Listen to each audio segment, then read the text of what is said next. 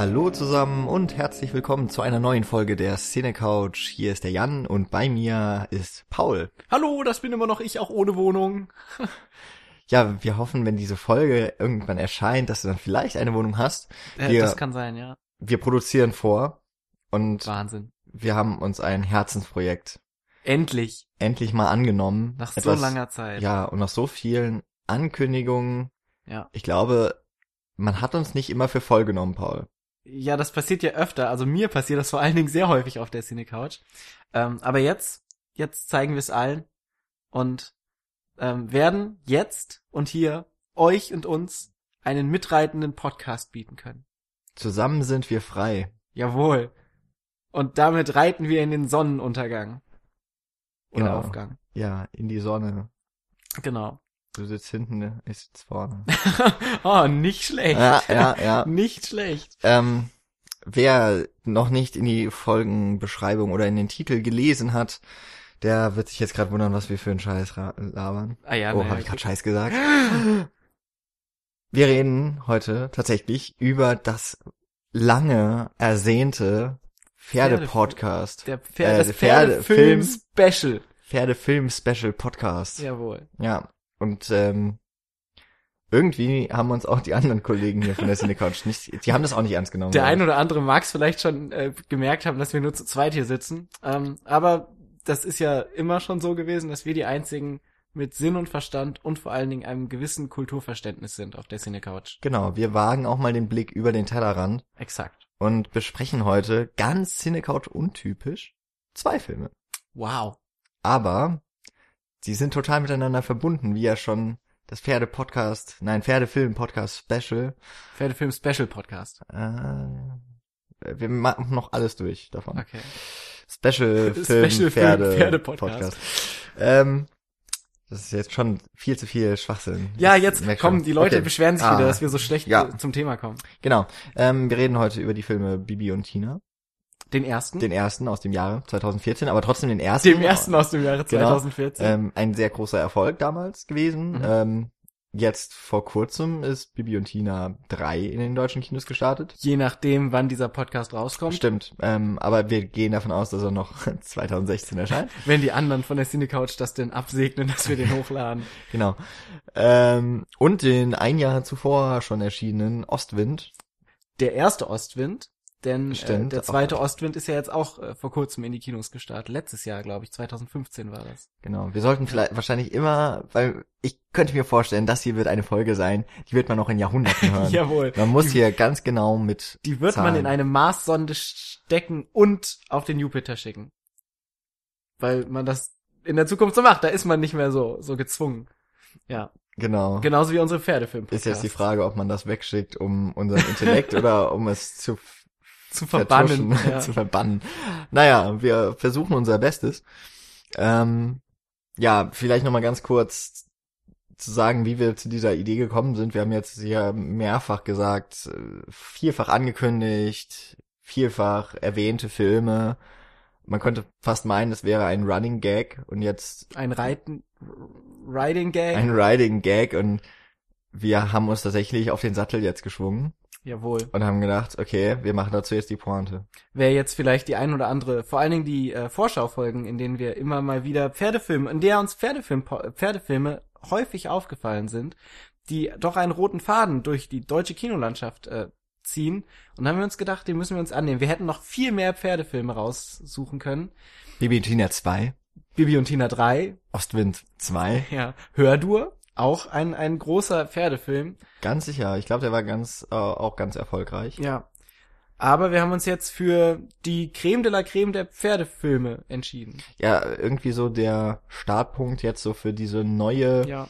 für diesen neuen Drang irgendwie. Die Vorreiter quasi. Die Vorreiter der Pferdefilme, genau. Ähm, ja, Ostwind ist ein Film von Katja von Garnier. Es gibt natürlich auch noch andere Katjas, wie zum Beispiel Katja von Schwarzkopf oder Katja von Weller zum Beispiel. Aber wir sprechen jetzt von Katja von Garnier äh, Nicht von Douglas. zum Beispiel. Okay, ich musste.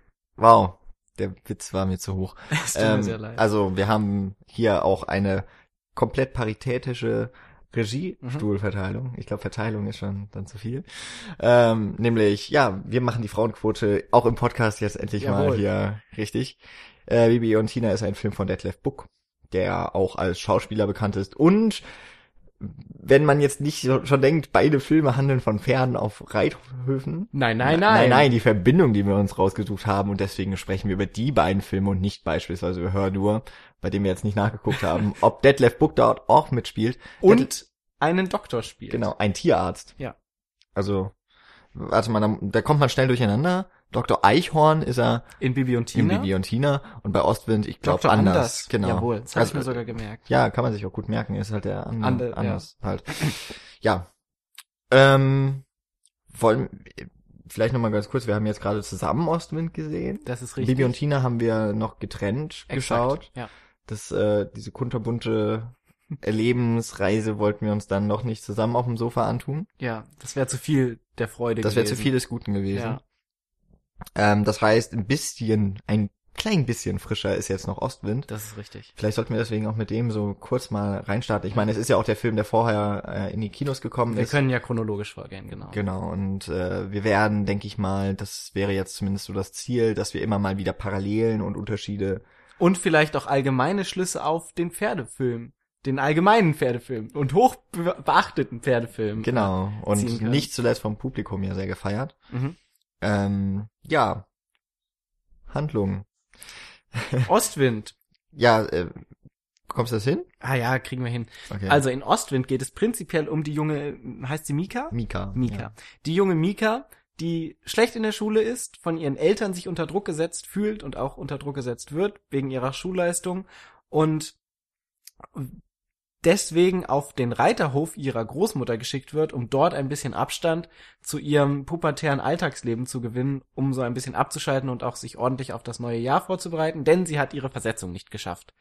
Dort auf diesem Reiterhof trifft Mika auf den jungen Pferderich Ostwind, mit dem sie eine Verbindung eingeht, was sehr merkwürdig ist, denn Ostwind gilt auf diesem Reiterhof als aggressiv und gefährlich. Und im Laufe dieses Films beginnt sich dann diese Beziehung zwischen Ostwind und Mika zu vertiefen und steht dann im Zentrum dieses, dieses Geschehens und natürlich die Versuche von Mika, alle anderen davon zu überzeugen, dass Ostwind ein gutes Pferd ist. Genau. Äh, Hier auch kann man schon mal gleich ja nochmal in Erinnerung rufen. Äh, der große Unterschied schon mal der beiden Filme. Ostwind, also ein Pferd, hat, äh, steht im Titel von Exakt, äh, ja. diesem Film und bei Bibi und Tina sind es die, nicht Mhm. die Pferde, weil, wie man ja aus den Hörspielen kennt, Bibi Sind das und nämlich Tina auf und Amadeus Amadeus und Sabrina. Genau. Hast du, das wäre, ach nee, das, das ich Kommen wir dann gleich zu. Kommen wir gleich zu. Ähm, genau. Ostwind, also eine relativ Vielleicht zuvor, also ich, vielleicht sollten wir eine Spoilerwarnung aussprechen. Ah, glaubst du, das hat irgendwer noch nicht diese Filme gesehen? Ja, Ja, gut, das stimmt. wir reden natürlich ähm, so frei von der Leber weg. Ja. Und bei Pferden, glaube ich, ist es eine große Leber. Also, wer, ich würde jetzt mal behaupten, mein ewiges all wöchentliches Mantra wiederholend, äh, Spoiler mh, gibt's ja nicht. Nee, Und diese. Filme, und das wäre, ist ja dann im Grunde auch schon wieder eigentlich ein Spoiler, ne? Diese Filme arbeiten ja nicht auf einen Plot-Twist hin, sondern erzählen ziemlich geradeaus ihre Geschichten. Geschichte, ja. Genau. Und das eben auch, das äh, kann man sich vielleicht auch denken bei dem Thema, an ein eher junges, jugendlich gerichtetes Publikum. In beiden, da können wir vielleicht auch, weil, weil du gerade Bibi und Tina angesprochen hast und in Ostwind, Mika, sind es jeweils ungefähr so 14, 15, 16-jährige Mädchen, die ja dann auch die Zielgruppe sind und die dann mit dem Protagonisten dann oder mit den Protagonistinnen dann ja auch angesprochen und abgeholt werden sollen. Und das ist ja bei beiden Filmen so. Genau. Und wir haben vor allem eben auch Protagonistinnen Jawohl. in, äh, beiden Fällen. Heißt aber nicht, dass nicht auch ein paar ähm, Flotte Jungens- Burschen durch die- durch die der Kamera Stallbursche Ja, ja. äh, ist es in dem einen Fall, im anderen Fall ist es ein adliger Sohn. Ja. Äh, Und auch ein paar Stallburschen. und noch ein paar Stallburschen und Butler. Schmiede. Wahnsinn, was da alles vorkommt. Toll. Ähm, Tierärzte. Genau, bei Ostwind, äh, ich habe es gerade schon gesagt, eine ziemlich geradlinige Handlung eigentlich. Erinnert mich so ein bisschen, um noch einen anderen Pferdefilm, den glaube ich Paul nicht kennt, den ich mir mal angucken durfte für eine Festivalsichtung, von Mädchen und Pferden, da ist auch Name Programm, ähm, haben wir ganz ähnlich so eine diese diese Grundkonstellation, da ist eine, die ist ähm, die die Hauptfigur wird da gespielt von Ceci Schuh, ähm, die ich eigentlich ganz patent finde als Schauspielerin. Die ist auch so eine mh, Querulantin. Ich glaube, da geht es darum, dass sie Drogen genommen hat und dann wird sie so im Grunde zur Strafe auf einen Reiterhof geschickt und soll da vielleicht sogar war das sogar so gedacht, dass das Sozialstunden sind, die sie da ableistet. Mhm. Hier ist es jetzt also auch die Strafversetzung auf den weiter entfernten, auf dem ja, so richtig ländlichen Reiterhof, ja, wo Handyempfang, genau, Handyempfang ist da ein Glücksfall. Und dann sind da eben auch, ja, nur Pferde, ein paar Kinder und natürlich noch so eine zickige Gegenspielerin. Gegenspielerin, genau. Aber eben auch ein Stallbursche, der erstmal auch bisschen ja. fremdelt mit ihr und dann aber ja, die beiden, die wachsen auch so ein wenig. Ja, im Prinzip ist, ist Ostwind ja eine relativ klassische Heldenreise, die du so ähm, dargestellt bekommst. Mit einer Mentorfigur, die relativ schnell eingeführt wird, mit diesem Sidekick, der einkommt, mit dieser äh, gewohnten Welt, die du am Anfang hast, aus der sie dann rausgerissen wird, eben dadurch, dass sie dann ähm, zurückkommt in diese oder in diesen Reiterhof dann eindringt und ja, letztendlich dieses, diesen Struggle overkommt, wie wir Engländer so sagen. Oder in Dänemark Studierende, ja. die kein Dänisch können. Genau. Und auch, was, was ich auch sehr spannend fand, so eine klassische Schattenfigur, die du aus einer Heldenreise kennst, die auch nie wirklich in Erscheinung tritt, sondern nur so ähm, angedeutet wird mit dem Ungarn. Ja, was macht wohl ein Ungarn mit, mit Pferden? Pferden? Das hm. weiß man nicht. Ja. Dieses Geheimnis lüften wir in diesem Podcast nicht. Ja, so viel sei verraten. Aber ich glaube Lasagne. Jetzt hast du es ja doch verraten. Aber es spielt in dem Film ja gar keine Rolle. Es geht nicht mal um Lasagne. Das stimmt. Das war, glaube ich, damals noch gar nicht. Das wusste man noch gar nicht. Ich glaube, das ist schon so lange her. Hm. Mann, wie aktuell diese Filme sind. Ja, toll. Ähm, genau. Und wie gesagt, handlungstechnisch relativ, äh, relativ straight und storytechnisch passiert da ja auch eigentlich nicht viel. Der Film bezieht ja so sein, seine, sein Zentrum, was ich ja vorhin auch schon gesagt hatte, aus der Beziehung zwischen Mika und Ostwind. Denn das ist, sind ja quasi zwei gespiegelte ähm, Wesen, die letztendlich auf eine ähnliche Situation zurückschauen. Also Mika ist isoliert, Mika, also von ihren Eltern isoliert, sie wird unter Druck gesetzt, von ihr wird was erwartet. Ähm, und sie ist so dieses typische pubertäre Mädchen, was die ganze Zeit auch zu 80 Prozent dieses Films mit so einer Fresse durch die Gegend läuft. Ja, so eine Fresse, äh, so ein Schmollmund vor allem. Ja. Ja. Genau. Und, und auch auf alles so eine patzige Antwort dann gibt und so, boah, ganz schlimm. Meine Tochter wird nicht so. Ähm, und dann haben wir auf der anderen Seite das äh, Pferd Ostwind, was eben eingesperrt ist und wie gesagt aggressiv ist und auch so dieses patzige Verhalten hat und letztendlich von keinem verstanden wird, wie der Film einem dann äh, zeigt. Und genauso geht es eben auch Mika und Mika und Ostwind sind dann zwei Seelen, die zueinander finden und diese, diese, diese soziale Kälte zusammen überwinden. Ja, das klingt jetzt schon wieder nach einem sehr ernsten Film. Ja. Ist er das denn?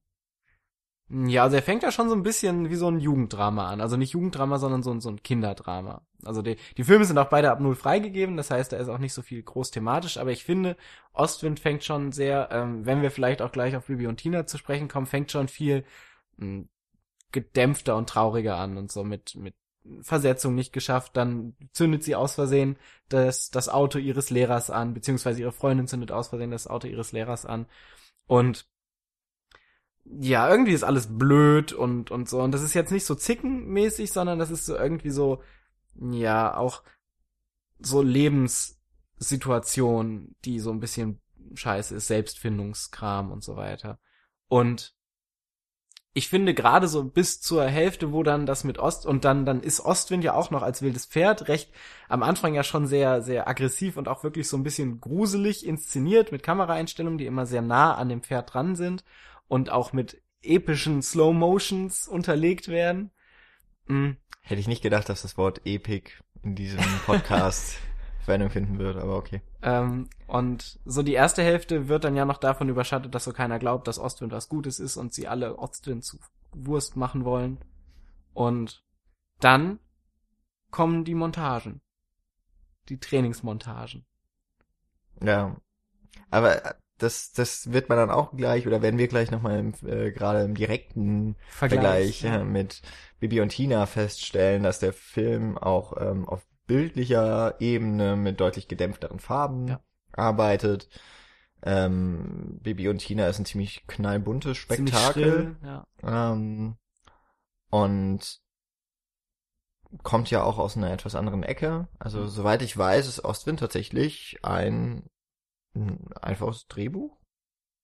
Ein was? Also ich glaube, da gab es noch keine Vorlage zu. Ich Ja. glaube, das war Ja. kein adaptiertes Drehbuch. Bibi und Tina ist ja die Umsetzung einer ähm, Hörspielreihe späterer Cartoon Ja. oder ja doch Cartoons. Ähm, insofern ist da auch ein anderer Hintergrund zu Genau. erwarten, eine andere Fanbase und oder überhaupt schon mal eine Fanbase, bevor der Ki Film überhaupt im Kino gestartet ist. Ja, ob das jetzt gut oder schlecht ist, äh, werden, werden wir vielleicht auch nochmal drauf Genau. eingehen. Und ähm, genau, Ostwind hat da den etwas ähm, natürlicher, wir, wir, ich ärgere mich ja immer jetzt, wenn ich selber das Wort realistisch, aber es hat so einen lebensnahen Mhm. einfach Stil, vielleicht sogar noch ein bisschen dunkler. Also die, die normale Welt. Ja, aber trotz allem ist es ja so, dass es auch von der Thematik her, deshalb ist das mit dem Epic, mit der Epic vielleicht gar nicht so übertrieben, weil es ja gibt doch, tatsächlich da noch einige Bilder, äh, die auch echt schön sind. äh, Ja, und wo, wo wirklich versucht wird, mit ja, vielleicht auch ein bisschen Klischees zu arbeiten. Also so, ne, auf dem Hügel, auf, auf dem Pferd stehen. Das dann- Pferd bäumt sich auf die Genau, Hinterbeine ja. und dann Reiter von Rohirrim Musik im Hintergrund. Ähm, ja, und aber auch so von der Thematik, dass dann am Ende das Pferd dann krank wird und kurz vorm Tod steht. Und ähm, es ist ja so, und jetzt kommen wir zu einem kleinen Spoiler-Part, ähm, dass das Pferd ja am Ende tatsächlich, oder dass der Film am Ende ja tatsächlich so ein fatalistisches Ende kurz andeutet, bevor er dann am Ende in seinem vollen Bombast in, ähm, in einem Happy End endet. Genau, dann wird der Gott aus der Box geholt, der Gott aus der Maschine. Ja, Deus Ex Machina. Genau. Und äh, bringt auch nochmal alles ins Gute. Würde ich jetzt mal sagen, ist ein bisschen lazy Storytelling. Ja, In dem Fall. Vorher funktioniert das eigentlich ganz gut, muss man tatsächlich sagen. War ich überrascht, der Ja. Film. Ähm, überhaupt beide Filme, muss man erstmal sagen, die funktionieren unwahrscheinlich gut für das, was sie machen Ja. Ähm, mit Abstrichen auf jeden Fall. Ähm, wozu wir vielleicht auch noch dann kommen. Aber das stimmt schon, also Ostwind hat vor allem, du hast eben schon die Trainingspassagen angesprochen, hat er, spielt er dann auch noch mit ganz vielen Referenzen. Ähm, du sagst so Heldenreise, das äh, findet sich auf jeden Fall auch in dem Film wieder. Ich meine, ähm, man hat dann den, ähm, mal ganz kurz den Namen raussuchen, den Herrn Kahn, der äh, nicht so geschrieben wie äh, ein ehemaliger Torhüter. der ähm, sich auch sehr gut mit Pferden auskennt. Auf der anderen Seite steht dann die Großmutter ja von ähm, Mika, die, glaube ich, Bianca oder sowas, wie die heißt, so die Vorzeigeschülerin trainiert und das wird ja auch noch äh, parallel geschnitten ja, oder ähm, Crosscutting, also entgegen eigentlich eher. Ja. Gegeneinander, So gegenübergestellt. so eine Parallelmontage, die Genau. man dann findet, ja. Wo dann auch die zwei, und da sind wir auch auf einer moralischen Ebene, die dieser Film so trägt, wo, zwei Trainingsmethoden und zwei Umgangsmethoden mit dem Tier und dem Pferd im Besonderen äh, dargestellt werden. Genau.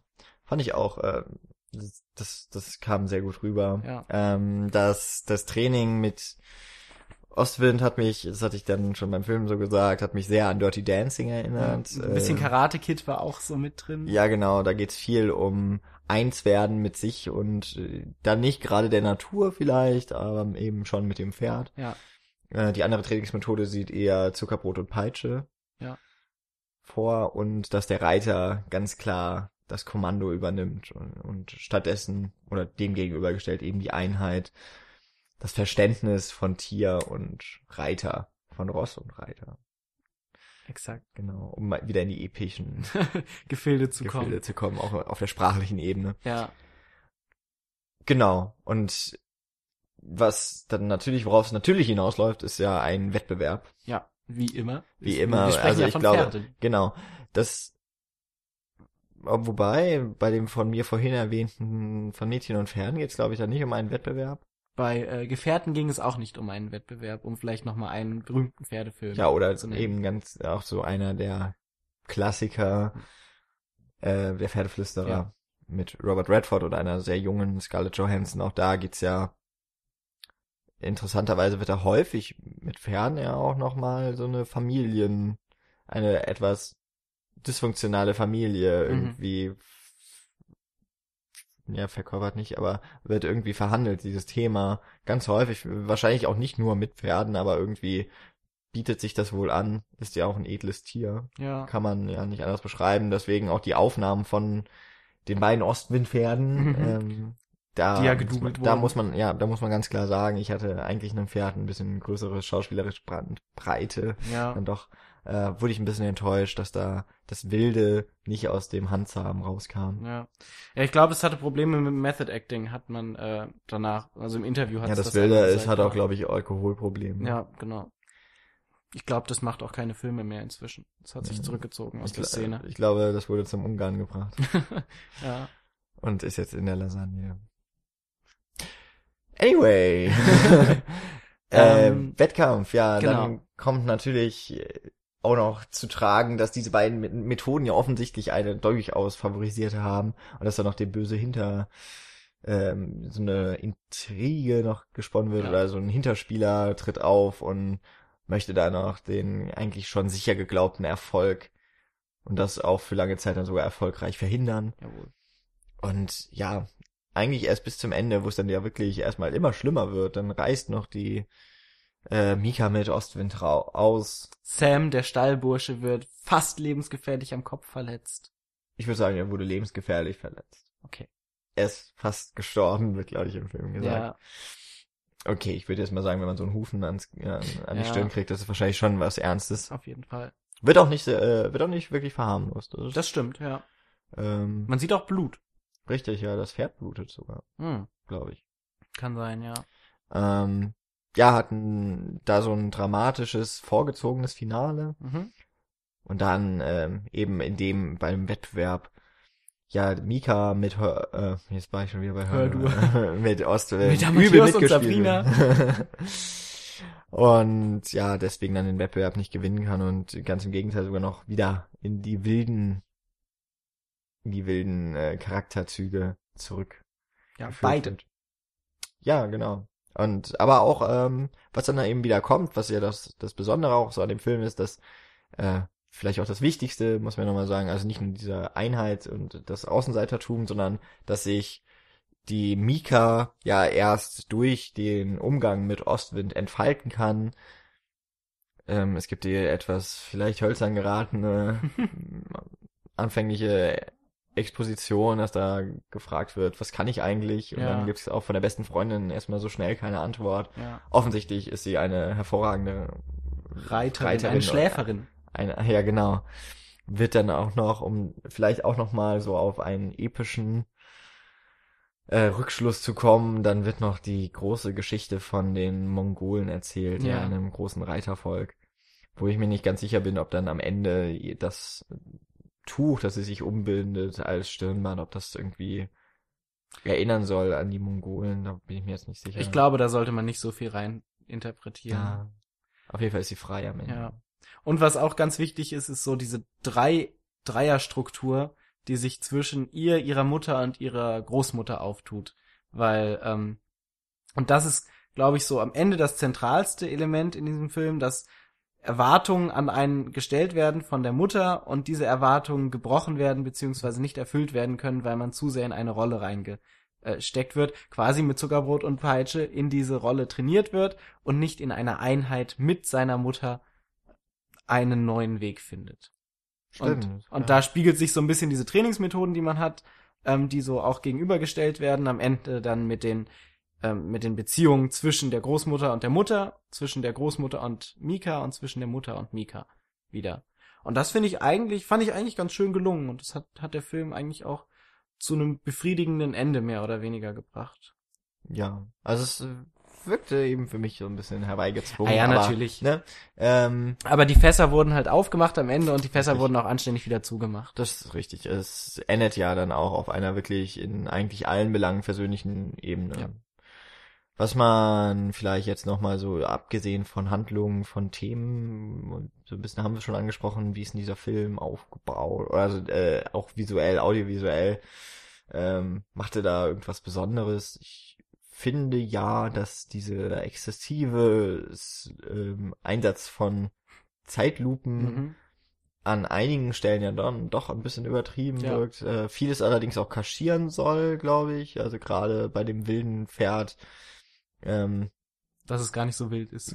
ja, auch dann so diese Attacke oder dieser ja, Attacke, dieser Angriff, diese, der Unfall, der passiert mit der Großmutter, das, Mhm. äh, was ja auch sehr tragisch ist, eine, eine Reiterin, die durch ein gebrochenes Bein nicht mehr, normalerweise ist das ja auch das Schicksal eines Pferdes, ne, also gebrochenes Bein, okay, da wäre es dann eigentlich der Schuss, ähm, Ja. das äh, Leid erlösen und, aber in dem Fall ähm, muss sie eben ihren Beruf, ihren heiß und innig geliebten Beruf Aufgeben. aufgeben.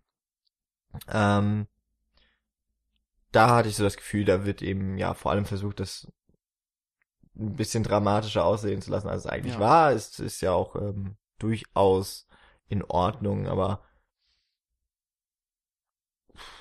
war, naja, ähm, einigermaßen hat's funktioniert. Hm. Aber ich, ich fand den äh, Einsatz ein bisschen übertrieben, Ja, was da stimme ich dir zu.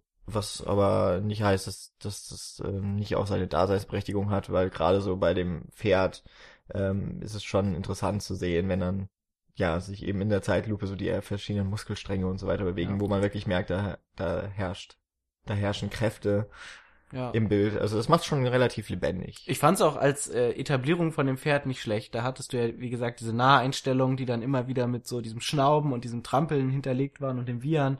Und dann diese Zeitlupen, die das zugemacht haben, die haben das schon erstmal ganz gut. Oder man wusste sofort, woran man ist an diesem Pferd durch diese erste Etablierung.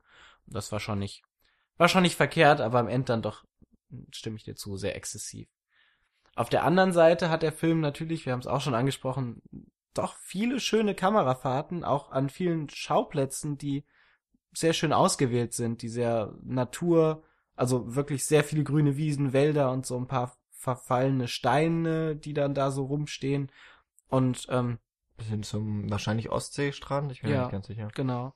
Und das ist schon, das äh, Wobei ist, spielt in Hessen, das ist, soweit kann die nicht geritten sein. Muss irgendein See sein. nee, es war schon die Ost, Wirklich? es war auf jeden Fall die Ostsee, so wie das aussieht. Ah ja, mit so Pferd mit mit Ostwind kann man auch mal dahin reiten. Richtig, Ostwind so. ist ja unbeständig. was mir gerade zu den Zeitlupen einfällt, natürlich, wo wir gerade auch schon äh, erwähnt hatten, dass der Film durchaus Hommagen an andere Filme ähm, bringt. Es war auch eine John Woo-Hommage drin, in dem Moment, wo Ostwind zum ersten Mal aus seinem Stall hinausreitet, weil er befreit wird von Mika ähm, und zig Tauben in Zeitlupe aus diesem aus diesem Stall als Vorbote des bösen Pferdes äh, hinaus stieben, stöben, staben, hinausfliegen, Ja, abheben. abheben.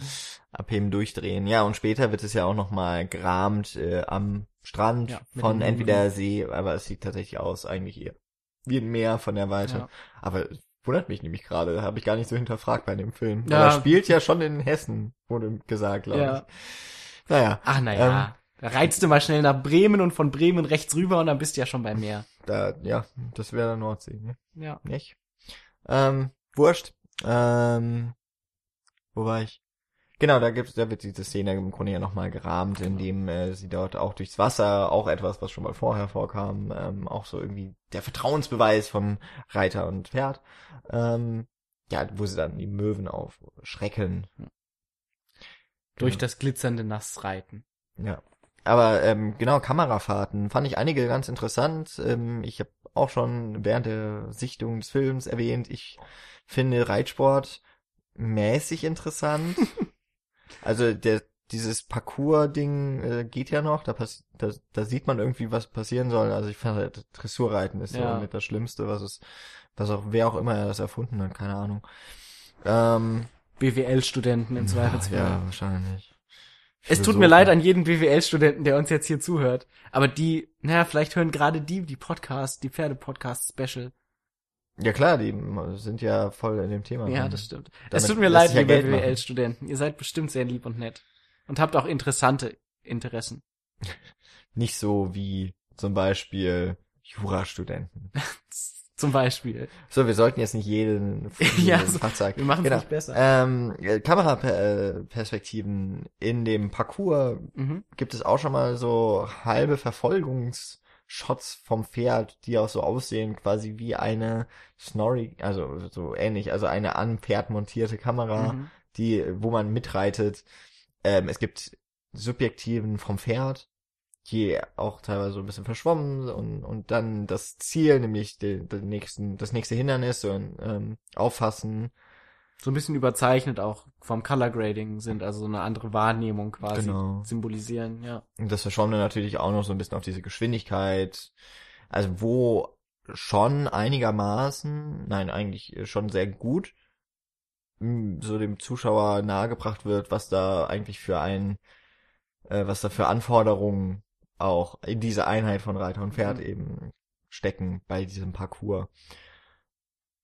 Ja, und ansonsten diese Außenaufnahme, ich meine, irgendwie ist, ich habe fast das Gefühl, wenn man halt mal eine gute Landschaft gefunden hat, dann ist es, ist es nicht mehr schwer, daraus irgendwas zu machen, ähm, muss man aber ja trotzdem die Kamera irgendwie mal richtig hinstellen und, und die, das richtige Licht abwarten und so weiter. Und da gibt's einige ganz schöne. Also so am Ende, äh, ich habe es eben schon mal so als einen von diesen epischen Shots dann eigentlich auch beschrieben, äh, so häufig eben über Hügel reiten.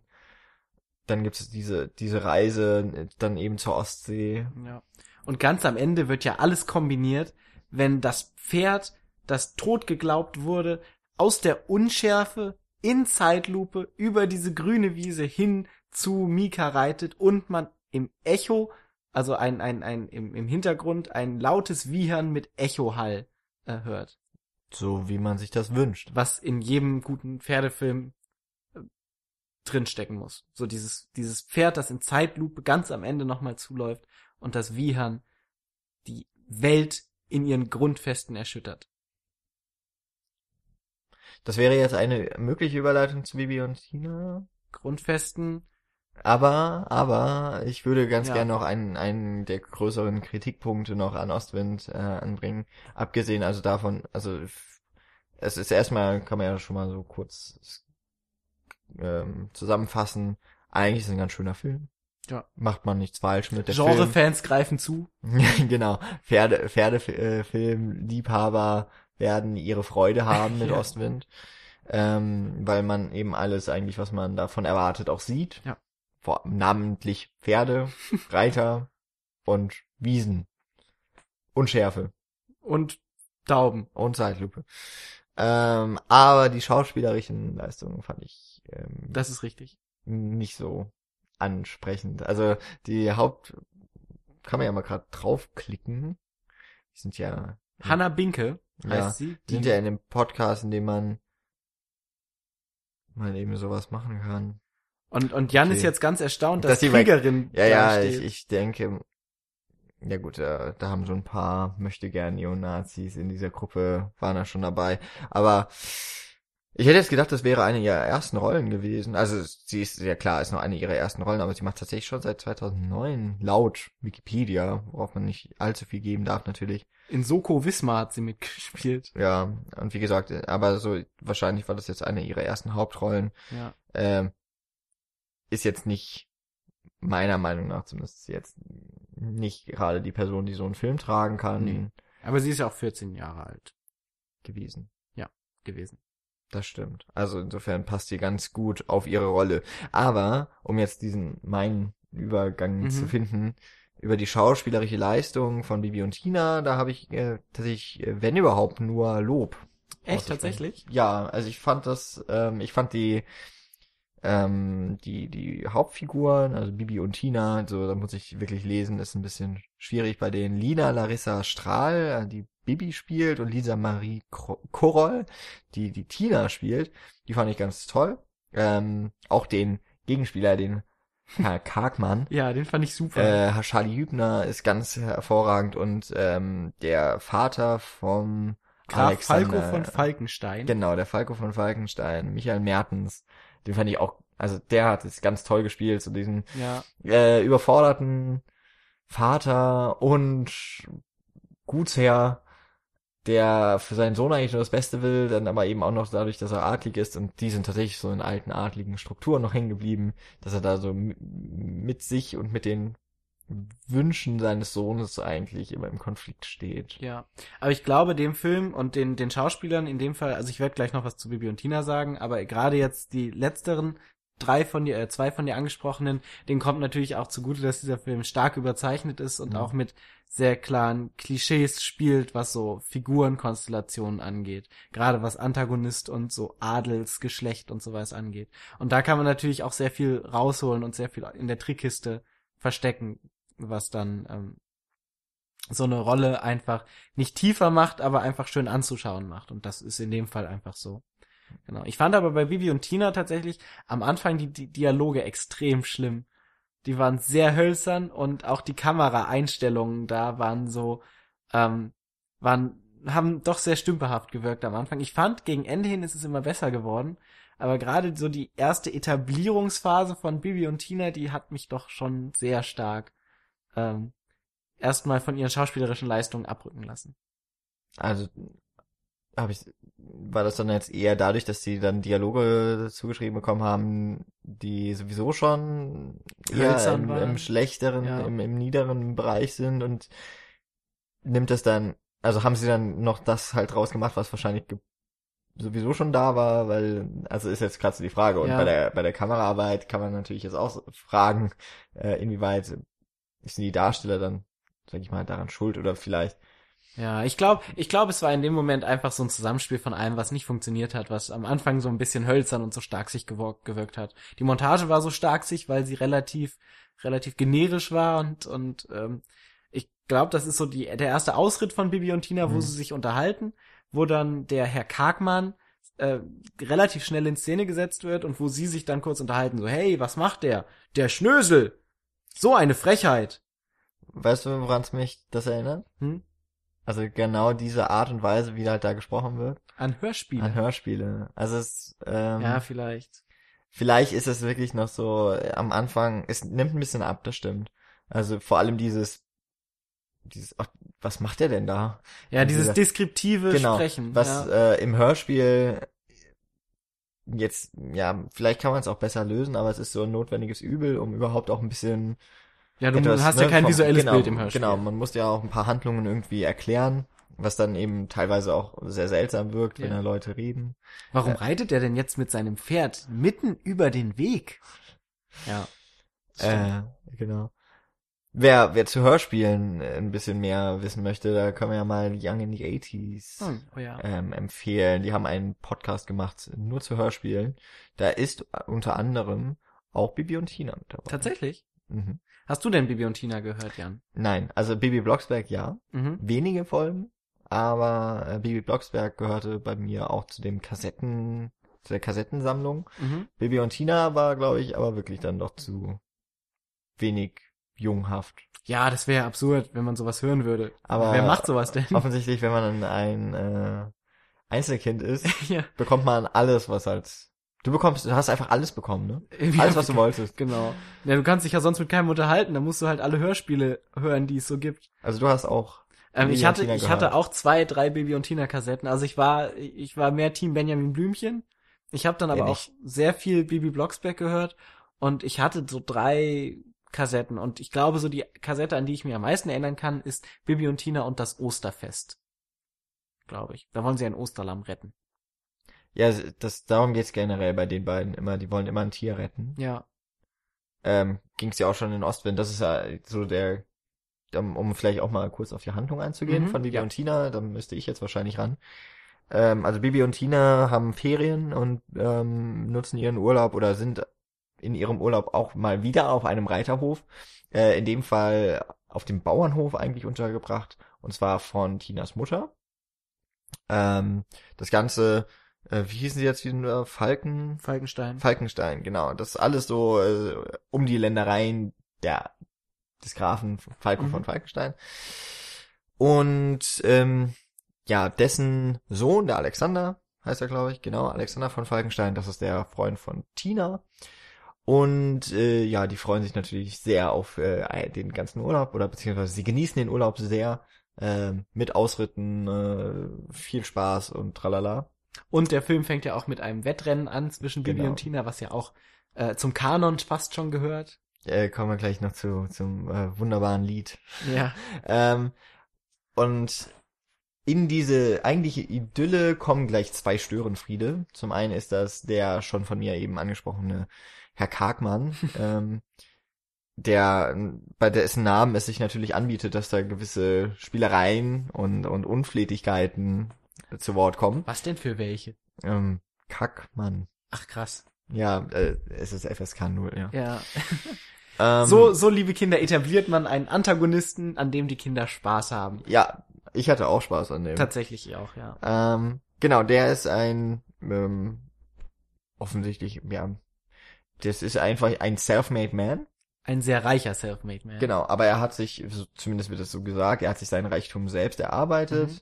ähm, führt mittlerweile einen relativ großen, großes Gestüt, nennt man das, glaube ich, ne? Viele Pferde, ähm, die er nach einer eigenen Trainingsmethode formt und ähm, Ausbildet. ausbildet, genau, trainiert.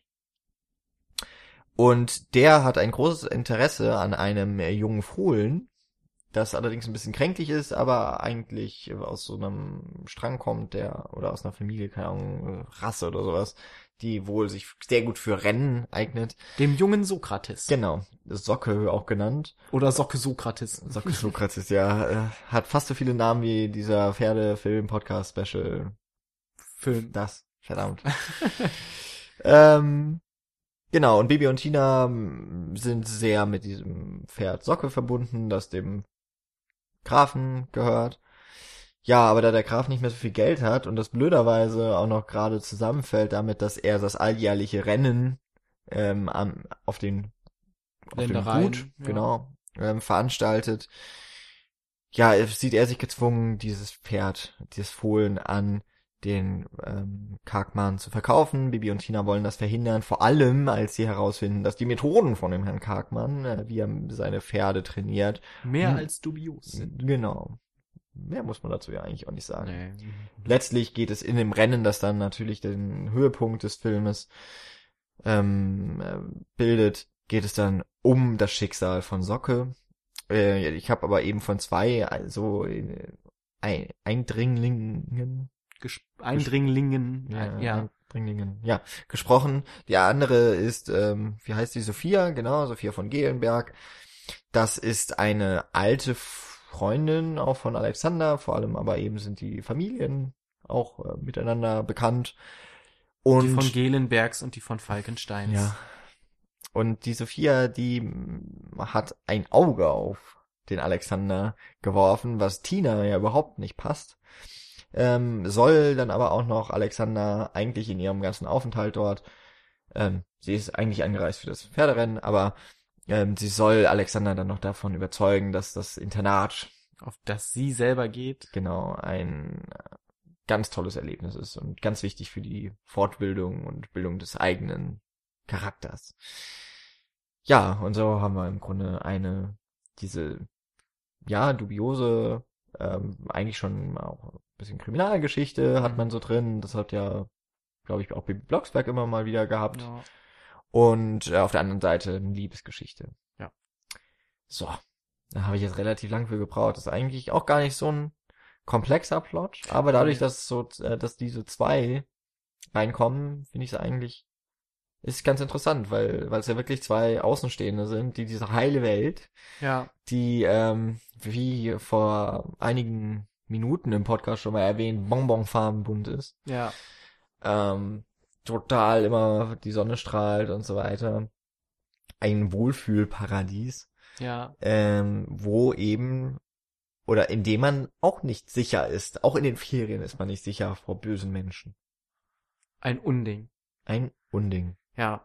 Ähm, aber ich, ich Wie glaube. hat dir denn, äh, vielleicht äh, Hm? gerade mal, um auch äh, so eine Gesprächskultur einzuführen, wie hat dir denn die Geschichte gefallen? Oder Nee, die Geschichte. die Geschichte ist ja, wie gesagt, schon relativ simpel. Ähm, und gerade auch, weil, weil du meinst, also sie, sie wirkt zwar sehr komplex, aber sie wird ja sehr simplifiziert dadurch, dass sie sehr vereinfacht wird durch die Charaktere, die jetzt nicht wirklich groß ambivalent wirken. Am ambivalentesten wirkt vielleicht noch Sophia, Mhm. die so ähm, zum einen natürlich ein äh, Love Interest äh, ist oder sich verliebt hat in Alexander, auf der anderen Seite aber auch sehr hochnäsig und und sehr ähm, alleine sich fühlt, aber auch sehr zickig ist dabei und so hin und her gerissen ist zwischen diesen beiden Rollen und dementsprechend auch für den Zuschauer immer wieder ähm, dazwischen stattfindet und die ja dann auch am Ende erst für den Bösewicht arbeitet, sich dann aber ganz am Ende quasi wieder auf die Seite des der Guten schlägt. Die Läuterung. Genau. Ja. Mm, Und sonst sind alle anderen eigentlich relativ äh, stereotypisch dargestellt. Also Graf Falco von Falkenstein als dieser Vater und dann vor allen Dingen dieser Antagonist, der auch, ähm, und das muss man ja auch sagen, so prinzipiell ist Bibi und Tina ja ein Musical.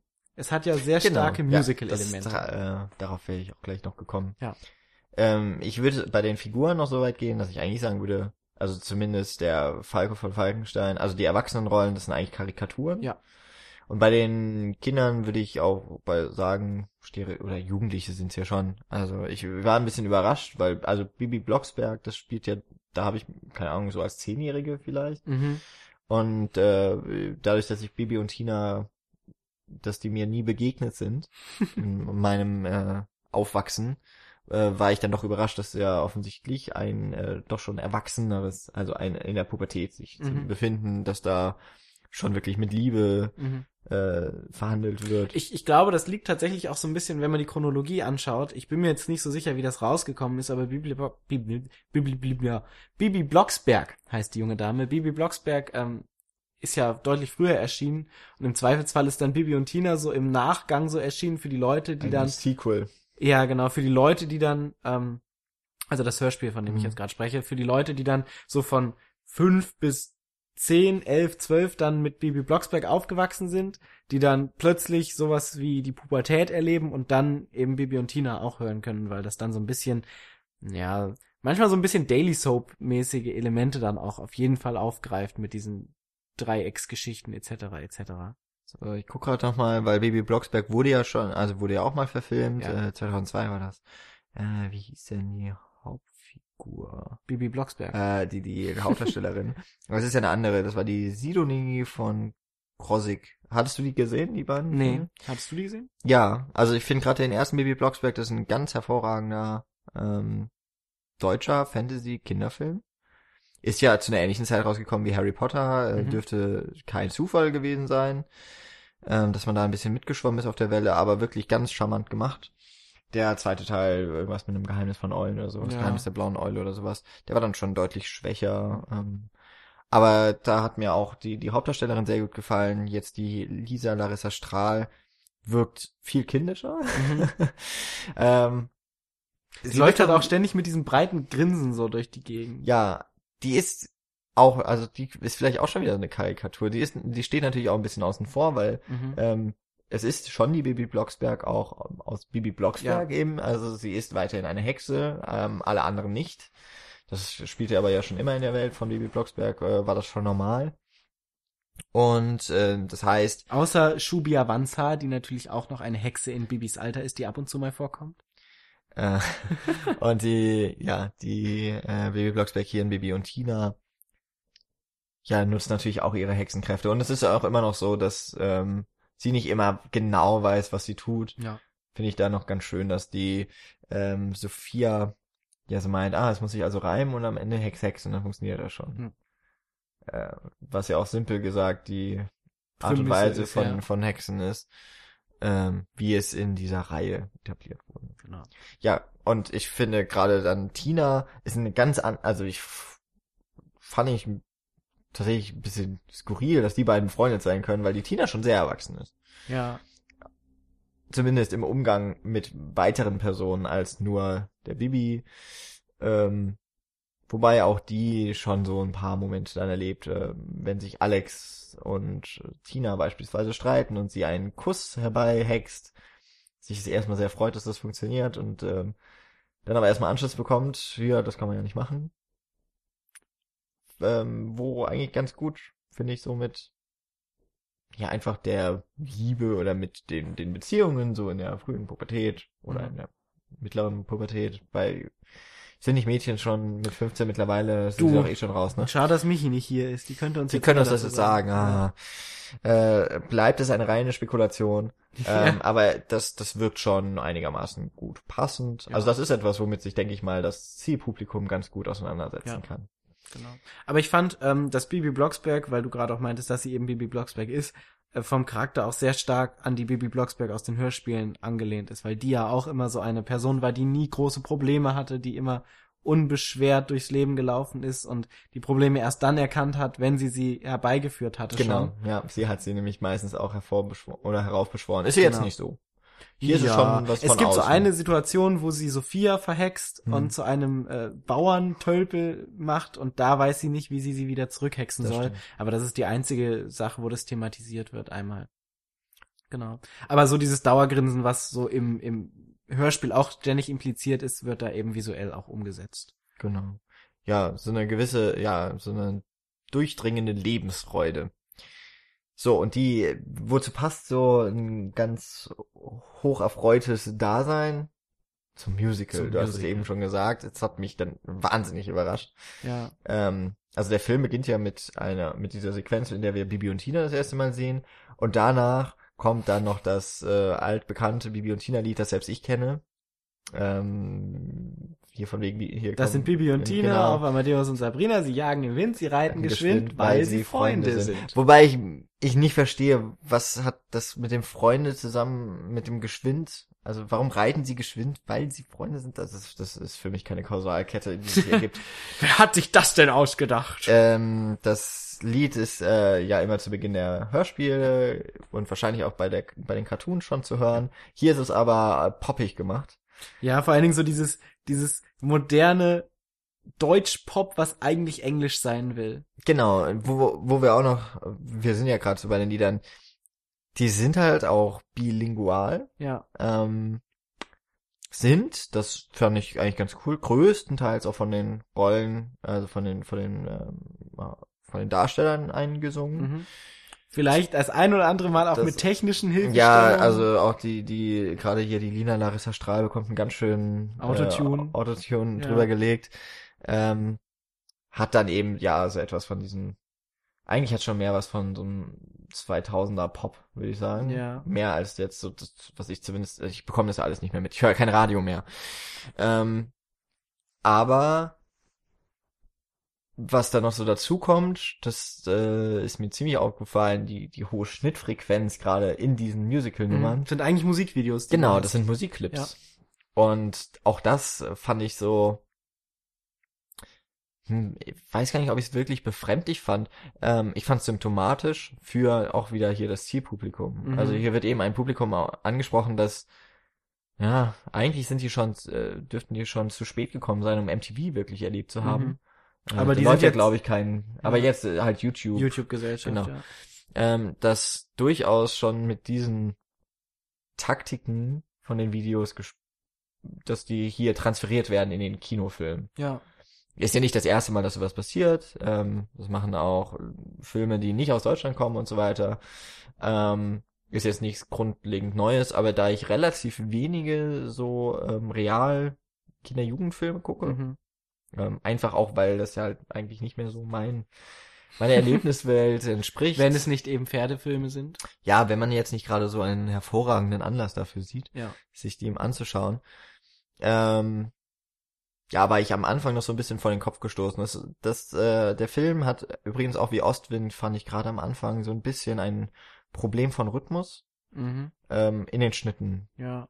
Ja, genau, das Hat, meine ich nämlich hat so ein auch, dass es bisschen diese, hölzern ja, wird. hat so ein bisschen äh, die Til Schweiger Krankheit. Ja. Man kann bei Til Schweiger ähm, sagen, was man will, also und er kann äh, da immer gegenfeuern, wie er will. Den Schnitt hat er nicht perfekt raus. Und das hat fand ich jetzt auch bei Bibi und Tina, äh, bei Ostwind eigentlich auch nur wirklich am Anfang, so die ersten Szenen. Äh, bei Bibi und Tina vielleicht hat man sich da auch reingefunden, weil dann eben auch immer wieder so Musikvideos kommen. Ja. Wobei ich das erste schon ganz cool fand eigentlich. Das erste Musikvideo, was du hast, ist ja der Herr Karkmann, der etabliert wird als Antagonist, der nur das Geld will. Und da ähm, wird auch wieder, weil wir gerade so von Etablierungsstrategien und, und ähm, Ausstattungsstrategien gesprochen haben, da wird ja auch ganz klar der als Antagonist dargestellt. Mhm. Äh, sehr ähm, auf weltliche Werte bedacht. Sowas wie Geld und so ist wichtig. Am besten noch gegen die Natur und gegen die Tiere und äh, nur auf seinen eigenen Erfolg bedacht. Und das ist ja alles so in diesen drei Minuten drin. Und ich glaube, der Schauspieler von dem Herrn Karkmann hatte sehr viel Spaß bei dem äh, Musikvideo, weil das schon echt sehr abgefreakt ist. Also das muss man generell irgendwie sagen, dass offensichtlich alle, die daran beteiligt waren, Spaß Ja. hatten. Oder wenn nicht, dann haben sie es, dann sind es alle sehr gute Schauspieler und nochmal Ja. obendrein. Ähm, das wirkt alles sehr harmonisch, was da passiert. Ja. Nicht nur, weil die Welt auch so etabliert wird. Und gerade das Musikvideo, da musste ich doch teilweise sogar an Spring Breakers denken.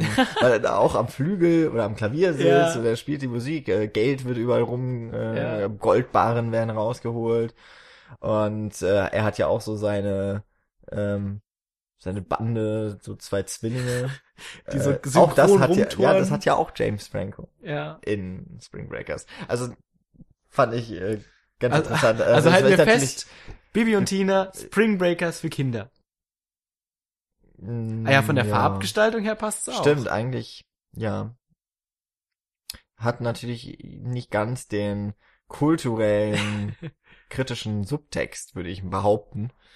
Aber behandelt dann ja eigentlich auch wieder, da, damit wir vielleicht auch hier so ein bisschen die Themen abstechen, abstecken können, behandelt auch ähm, relativ ernsthafte Themen, die eben vor allem für Personen in diesem Alter ähm, interessant sind. Äh, bei Ostwind haben wir im Grunde so ein auch, was häufig auch mit der Heldenreise verknüpft wird, so ein Coming of Age Genau, ja. ähm, Handlung. Also eigentlich ist dann auch so ein, ja, ein Film, der, wenn jetzt, ja gut, sie ist da 14, aber wenn sie ein paar Jahre älter ist, dann ist das etwa vergleichbar mit dem, mit dem Thema wie beispielsweise Juno. Ja. Die, die haben ja alle irgendwie so dieses eine Problem zu überwinden.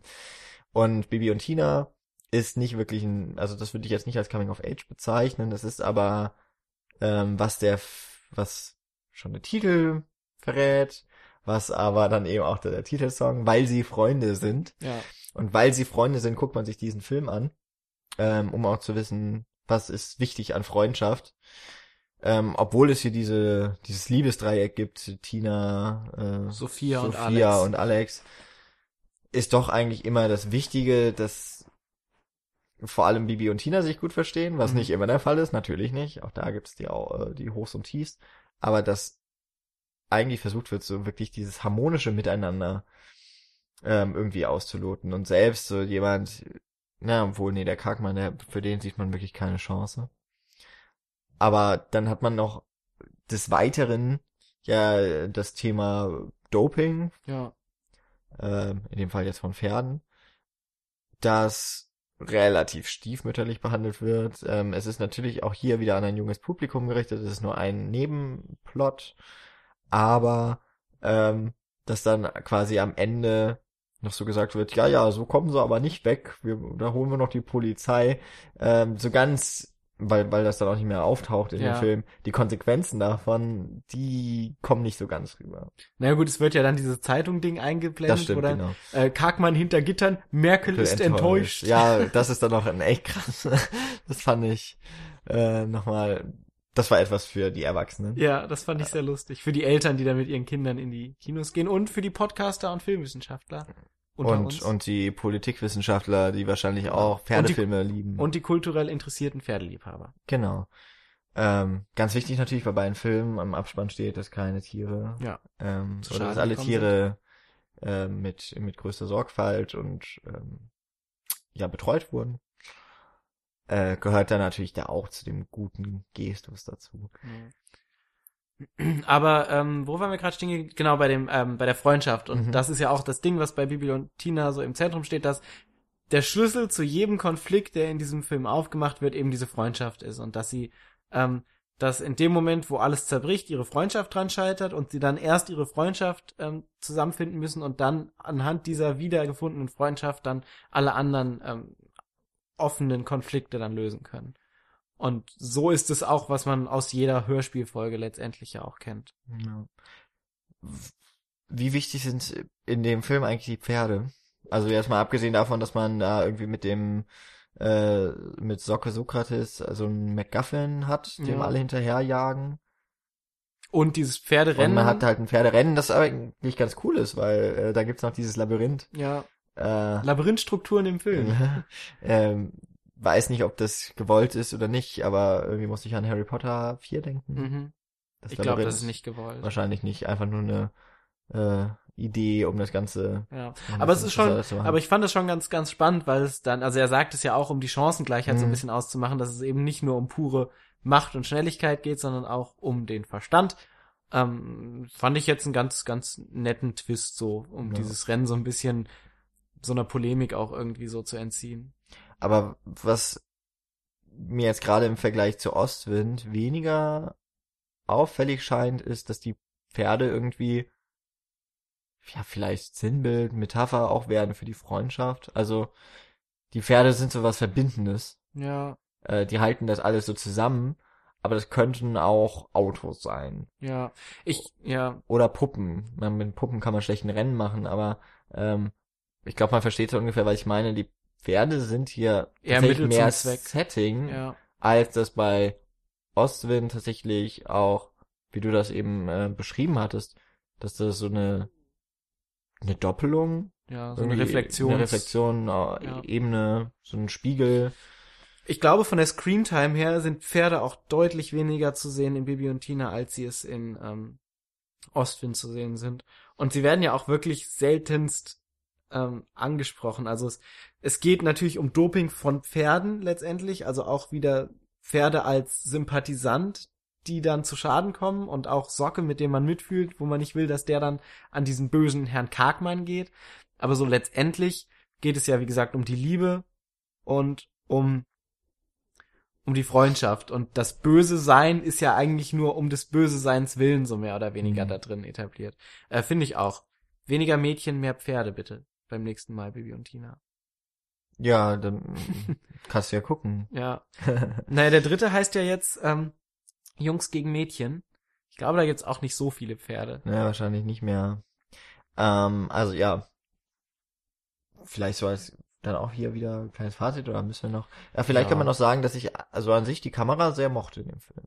Ja, da ähm, gibt's auch, also der Film ist ja nicht nur auf einer farblichen Gestaltung sehr, sehr verrückt, sondern er hat ja auch ein paar verrückte Ideen. Es gibt so diese eine Kameraeinstellung, wo der, ähm, ich glaube, das ist so relativ am Anfang bei der Etablierungsphase von dem Herrn Falco von Falkenstein, Graf Falco von Falkenstein, als er über Socke redet und über die Familiensituation von Socke, wo dann die Eltern von Socke in so Blasen auftauchen und so unten auf dem Bild, äh, auf der auf dem Bildboden quasi ein Pferd langsam über eine grüne Wiese galoppiert, die was so drüber gelegt ist über dieses Bild, Stimmt, ja. was auch sehr cartoon äh, esk einfach wirkt und so ein bisschen so diese ja Grundstrukturen so auflöst, ja. Ja.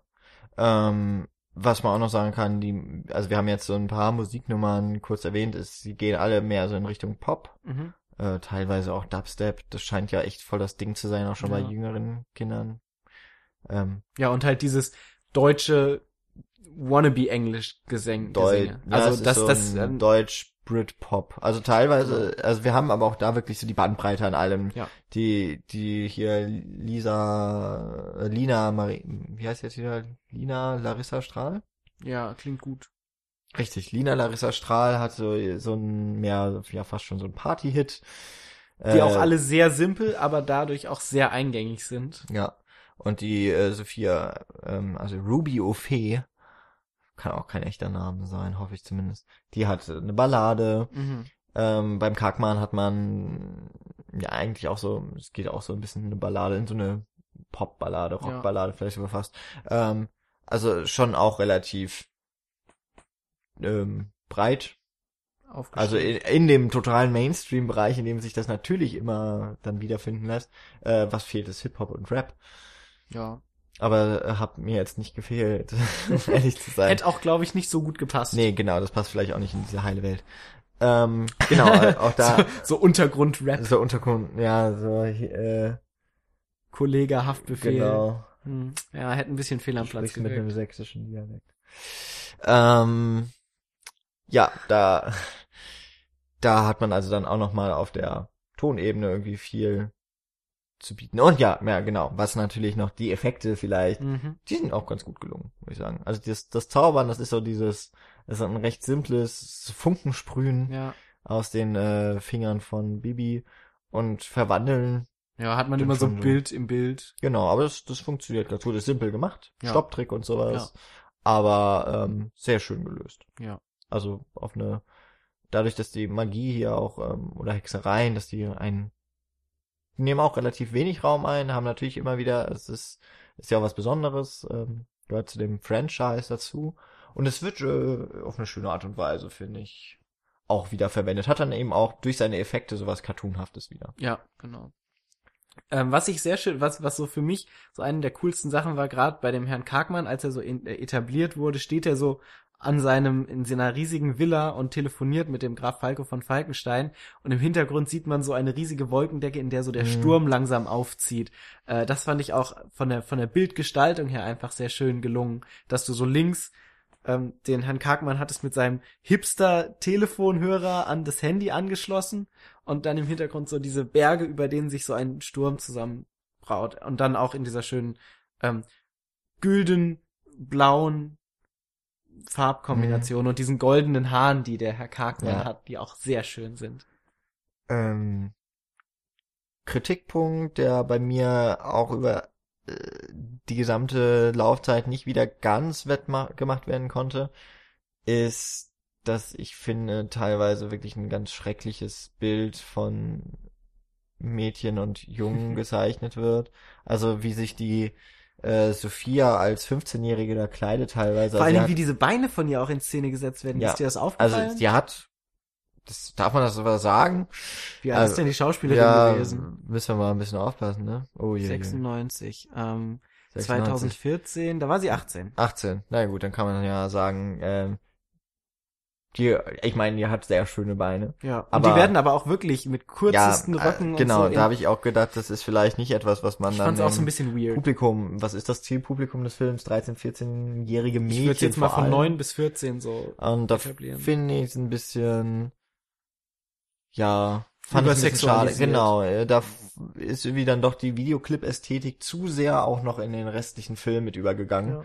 Ja. ähm, wo ich denke, das sind eigentlich Bilder, die muss man jungen Jugendlichen, das muss man ihnen irgendwie nicht Schönheitsideale und so, die da genau. so mit ja, das mit dem. Pickel fand ich beispielsweise. Das ist natürlich etwas, was äh, einen in der Pubertät aufregt, aber dass, dass da so der Weltuntergang mit äh, verbunden Mhm. wird. Ach ja, also das sind so ein paar Sachen, wo ich denke, ja, wahrscheinlich würde es mich als Jugendlicher nicht stören, aber mit so ein bisschen rückblickender Sicht darauf wäre es vielleicht ganz gut, wenn sich Kinder- und Jugendfilme vor diesen Stereotypen ein bisschen mehr hüten würden oder sie vielleicht sogar dann ins wirklich Gegenteilige verkehren. Ja, oder einfach so ein bisschen damit spielen würden einfach und Ja. nicht relativ simpel einfach dabei bleiben, um Sachen zu etablieren, was der Film ja macht. Und äh, dadurch, dass er eben auch ein ziemlich großer Erfolg war, ähm, finde ich, hat man da, vielleicht hat, wurde ja auch in Baby Tina 2 und 3 mehr darauf geachtet. Ich Ja. würde da mal sagen, bei Mädchen gegen Jungs, Ja. ja, wird schon schwierig, allein schon vom Titel, aber man kann nur hoffen, dass sich der Film und die Filmemacher sich auch einer gewissen Vorbildfunktion bewusst werden und ich finde, das ist gerade so im äh, im Kinobereich ist wahrscheinlich dann noch mal ein bisschen stärker, als das beispielsweise durch Hörspiele ist, wo ja wahrscheinlich auch Liebe immer mal wieder eine Rolle spielt und das wahrscheinlich auch relativ klischeehaft passiert. Ja. Ja. Wo man immer mal drauf achten muss, was das alles unbedingt macht. Aber ansonsten muss ich echt sagen, hat mir der Film ähm, Sehr viel Spaß sehr gemacht. viel Spaß gemacht. Also ich Ja. habe auch viel gelacht. Ja. Ähm, es ist ein wirklich richtig lustiger Film. Vielleicht kein Pferdefilm. Ja, genau, da das konnte man natürlich vorher dann doch nicht ganz so genau wissen. Das hat mich ein bisschen enttäuscht. Ja, Zu wenig Pferde, auf jeden Fall. also hätten wir vielleicht doch, ja gut, bei der Pferdeflüsterer wäre es auch schon schwierig. Hätten wir vielleicht doch Hördur nehmen sollen. Ja, vielleicht hätten wir den noch mitnehmen sollen, aber der ist, ähm, äh, wie habe ich ihn damals bezeichnet? Das war ziemlich fies, glaube ich. Das war so Ostwind für Ausländer oder so, für die, für die Immigranten. Oder so. Ähm, das hast du gesagt. Das habe ich gesagt, und jetzt schon wieder. Na, vielleicht schneide ich's raus. ja, aber Auf jeden Fall ein Film, wenn ich den mit zehn gesehen hätte oder so, ich hätte sehr, sehr, sehr viel Spaß mit gehabt. Und ich habe jetzt fast schon wieder ein bisschen Lust, die alten Bibi und Tina Hörspielkassetten rauszuholen. Und noch ins Kassettendeck einzulegen, ja. Ach, tatsächlich. Also ich, ich weiß nicht, das hat, also ich finde, und das haben sie wirklich sehr gut gemacht, sie haben so diesen Kern dieser Bibi und Tina Hörspielkassetten sehr gut auf Film gebannt und sie haben, sind sich sehr der Vorlage treu geblieben und haben da wenig abgeändert. Und die Kennst- Charaktere sind ja auch alle die gleichen. Kennst du die Cartoons? Nee, ich glaube, ich Also habe die kenn- Bibi und Tina Cartoons nie gesehen. Ich ich glaube, ich kenne halt auch nur so, ich, ich, wenn ich das richtig weiß, ist ja dieser Zeichenstil, der auch die Cover der Kassetten, Mhm. war ja auch bei Bibi Blocksberg schon Und so. bei Benjamin Bei Blümchen. Benjamin Blümchen ja. Ja. auch, dass das relativ genau übernommen wurde und da würde ich sagen, haben sie auch das äh, ganz gut übernommen. Ja, Also das, ich würde mal sagen, Hörspieladaptionen sind ja relativ selten ja. ähm, im, im großen Kinobereich. Ich hoffe, dass, äh, oder ich denke mal, ja, mit Bibi Blocksberg hat man da irgendwie auch eine Figur gefunden, die, Sich ganz gut dafür die anbietet. eignet sich irgendwie ganz ja. gut. Ja. gut, einen Elefanten als Protagonisten zu etablieren, ist halt tricktechnisch nicht so einfach. Genau, hoffentlich machen sie das jetzt nicht so Ja. demnächst. Mit den drei Fragezeichen hat man es ja äh, versucht.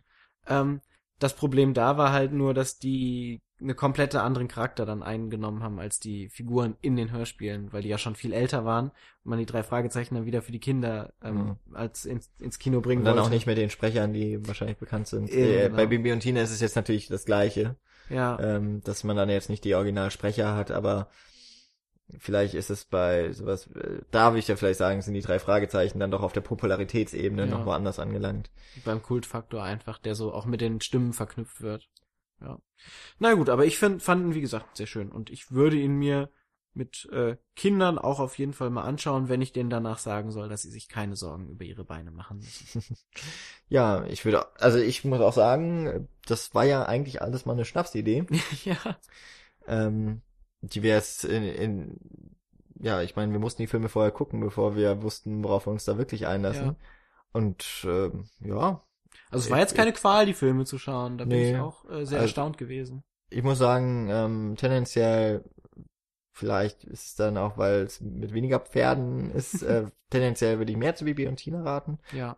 Würde aber sagen, dass beide Filme sich wirklich als, als Familien- und, und Jugend-Kinderfilme ganz gut eignen. Also, ne, ich habe so ein paar Abstriche gesehen. Ja, es sind auf keinen Bibi Fall- Und Tina, aber also ich würde jetzt sagen, es ist nicht äh, pädagogisch astrein wertvoll, aber es, ähm, Das ist jetzt kein Pixar-Film oder so, den man halt mit seinen Kindern gucken kann und man selber noch sehr viel rausziehen kann und man kann auf jeden Fall Spaß haben. ja, ich würde sagen, gerade vielleicht ist da noch bei Bibi und Tina das größere äh, so Zugpferd, sag ich mal, dass man ähm, vielleicht dann auch als Eltern mittlerweile vielleicht auch Bibi und Blocksberg noch kennt. ja. Also als Hörspiel, Bibi und Tina kamen ja dann doch schon deutlich später. Aber ja, insofern, ich denke mal, das ist auch was für die Familie. Und gerade dann neben dieser Merkel-Witz am Ende. also das versteht ja keiner. Ja, und es gab auch so die ein oder anderen Witze, wo man dann auch manchmal nicht weiß, ob das jetzt so für die Mhm. Kinder bestimmt war. Ja, auch bei Ostwind gab's da eines, irgendwas mit Wassertunden oder so. Oder irgendwie sowas. Keine Ahnung. Ist auch egal. Genau. Ähm, ja. Jetzt haben wir auch schon wieder Na, über eine Stunde über Pferdefilme gesprochen. Ähm, was, was heißt das jetzt für uns? Sind wir jetzt Pferdefilm, Podcast, Special Experten? Weiß ich nicht, vielleicht kommt noch mal ein Part 2. Ja, mit dann den Fortsetzungen und natürlich dem unwiderstehlichen Hördur. Exakt, den müssen, der, der ist ja noch, äh, steht ja noch aus. Und wer weiß, ähm, jetzt haben also auch die Pferdefilme bei uns auf der Cinecouch Einzug erhalten. Ja. Ich würde sagen, jetzt ist der Erfolg, der natürlich vorher überhaupt nicht ähm, äh, ausreichend war, jetzt dürfte da überhaupt keine Durch die Bremsen Decke mehr, gehen, genau, ja. jetzt dürften da keine Bremsen mehr ähm, irgendwo noch gestellt sein. Jetzt gehen die Filme aber mal so richtig, also Jetzt wird mit jetzt den ins Hufen Galopp. gescharrt. Ja. Genau. Wenn ihr nämlich äh, das mit dem Hufenscharen wäre jetzt schöner für Hörer. Es tut mir sehr leid. Ah. Können wir rausschneiden. Sag's einfach nochmal. Wenn ihr mit den Hufen schart, Dann sag's aber auch richtig, Menschkind. wenn ihr mit den Hufen, was? Wenn ihr mit den Hufen schart? ja, so. Du hast dich verhaspelt. Ach so. Ähm, und ihr wissen wollt, was ihr uns Gutes tun könnt, dann könnt ihr uns zum Beispiel so Honigkuchenpferdmäßig einen Kommentar hinterlassen auf unserer Seite direkt äh, cinecouch.net und äh, uns mal sagen, wie ihr ja dieses Kuriosum, das dann doch irgendwie gar nicht so eins wurde, wie eben vielleicht auch schon mal befürchtet. Ähm, ja, wie, wie kennt ihr Bibi und Tina? Ich und, und Ostwind, habt ihr die gesehen? Könnt ihr unsere Besprechungen etwas abgewinnen? Erstmal cool, dass ihr euch überhaupt diese Folge angehört Wenn habt, wenn hier- überhaupt genau. jemand diese Folge sich jemals anhört. Ähm, wir haben jetzt mal Gefilde betreten, die wir sonst eigentlich ja nicht, Ja. uns, äh, wo wir uns scheuen, Ja, wie ein Pferd vor Wasser. das ist richtig. Tut es das immer? Weiß ich gar nicht. Ähm, des Weiteren freuen wir uns natürlich über iTunes-Bewertungen in äh, so fünf Sterne Höhe mit äh, netten, kurzen Kommentaren, die uns äh, dann in leichter Form auch gerne mal kritisieren dürfen. Man kann ja vielleicht noch immer ein bisschen was besser machen. Konstruktiv. Beispielsweise, wir könnten ja, man könnte ja voraussetzen, dass wir die gesamte Bibi und Tina-Reihe kennen, wenn wir schon über den ersten Film sprechen. Beispiel. Ne? Ich meine, ähm, so ein gewisses Fachwissen sollte man eigentlich auch bei uns erwarten können. Aber ähm, wir sind ja jetzt eben als Neulinge rangegangen, als ähm, Ja, ist ja sicherlich auch mal eine spannende Perspektive. ja, als wir sind quasi so die Fohlen der Pferdefilm Jetzt versuchst du es gerade nochmal so ein bisschen alles rauszuhauen, ne? Ja, Machen wir eigentlich ein Bild in den Reiter? weiß nicht. Ich mit Pony? Hm, auch nicht schlecht. Oder mit Pferdeschwanz.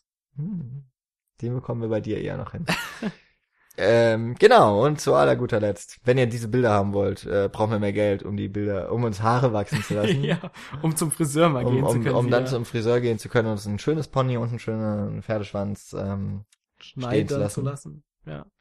Dann äh, flattert uns gerne ähm, ja, oder bestellt über unsere Seite auf Amazon.de und hinterlasst uns damit ohne Mehrkosten für euch einen kleinen Beitrag. Und alles andere findet ihr wie immer auf eben unserer Seite cinecouch.net bei Facebook slash cinecouch und Twitter slash cinecouch. Finde ich immer noch super, wie wir das gemacht haben. Toll. Ja. Und jetzt satteln wir die Pferde und reiten hinab In den Sonnenuntergang. in den Sonnenuntergang. Bis nächste Woche. Tschüss.